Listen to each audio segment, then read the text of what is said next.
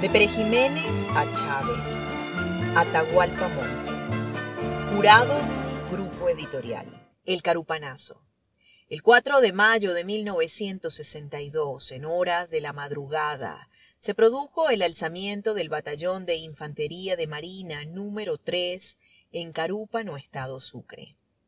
Como jefe del movimiento subversivo fue identificado el capitán de corbeta Jesús Teodoro Molina Villegas y como sus cómplices inmediatos teniente Octavio Acosta Bello, mayor Pedro Vegas Castejón, teniente Héctor Fleming Mendoza, capitán Omar Echeverría y otros oficiales subalternos el presidente de la República, Rómulo Betancourt, ordenó de inmediato la movilización de tropas por aire, mar y tierra para someter a los alzados y desde Cumaná, Maturín y Ciudad Bolívar fueron enviados varios contingentes a enfrentar la sublevación.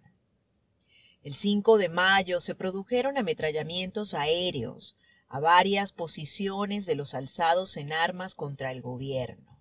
Y para el 6, ya las fuerzas leales al gobierno entraban en Carúpano, produciéndose algunos enfrentamientos que dejaron como saldo unos pocos muertos y varios heridos de ambos bandos.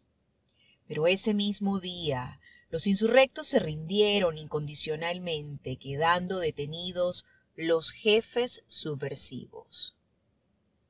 En la tarde del día 7 de ese mismo mes, un grupo de pescadores entregaron a las autoridades del destructor Morán unos hombres que habían pedido ser llevados en el bote para evitar ser detenidos por la Digepol. Se trataba del diputado comunista Eloy Torres, José Vicente Abreu, Pedro Duno, Pedro Lugo, el doctor Enrique Centero Lovera, Víctor Manuel Pérez, Luis Muñoz Rodríguez y Niquea Figueroa, miembros del Partido Comunista y del MIR. Y los oficiales Teniente Héctor Fleming Mendoza y Subteniente Eufrasio Silva Mata.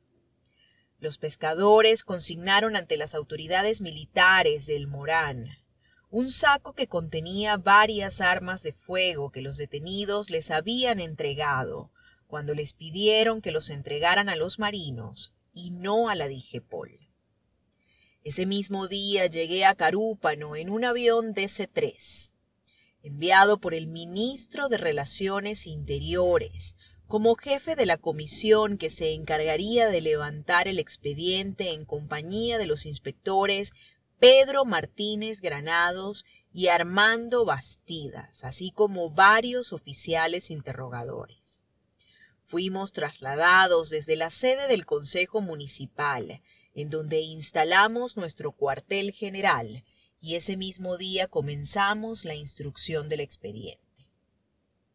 Al poeta José Vicente Abreu lo conocía desde hace muchos años, cuando andábamos ambos metidos en la lucha clandestina contra Pere Jiménez.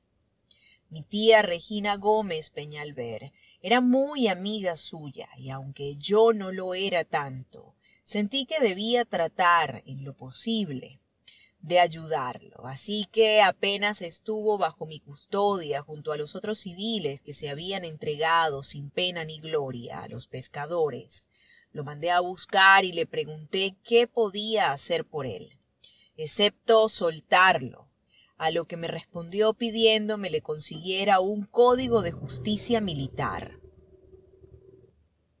un código penal y otros códigos legales. Por último me pidió fuera yo quien lo interrogara a él y a sus compañeros. Lo instalé a él, a Pedro Duno y a Eloy Torres en una oficina del segundo piso y les mandé a comprar tres camas plegables con sus colchonetas, sábanas, almohadas, además de unos mosquiteros. De Pere Jiménez a Chávez, Atahualpa Montes. Jurado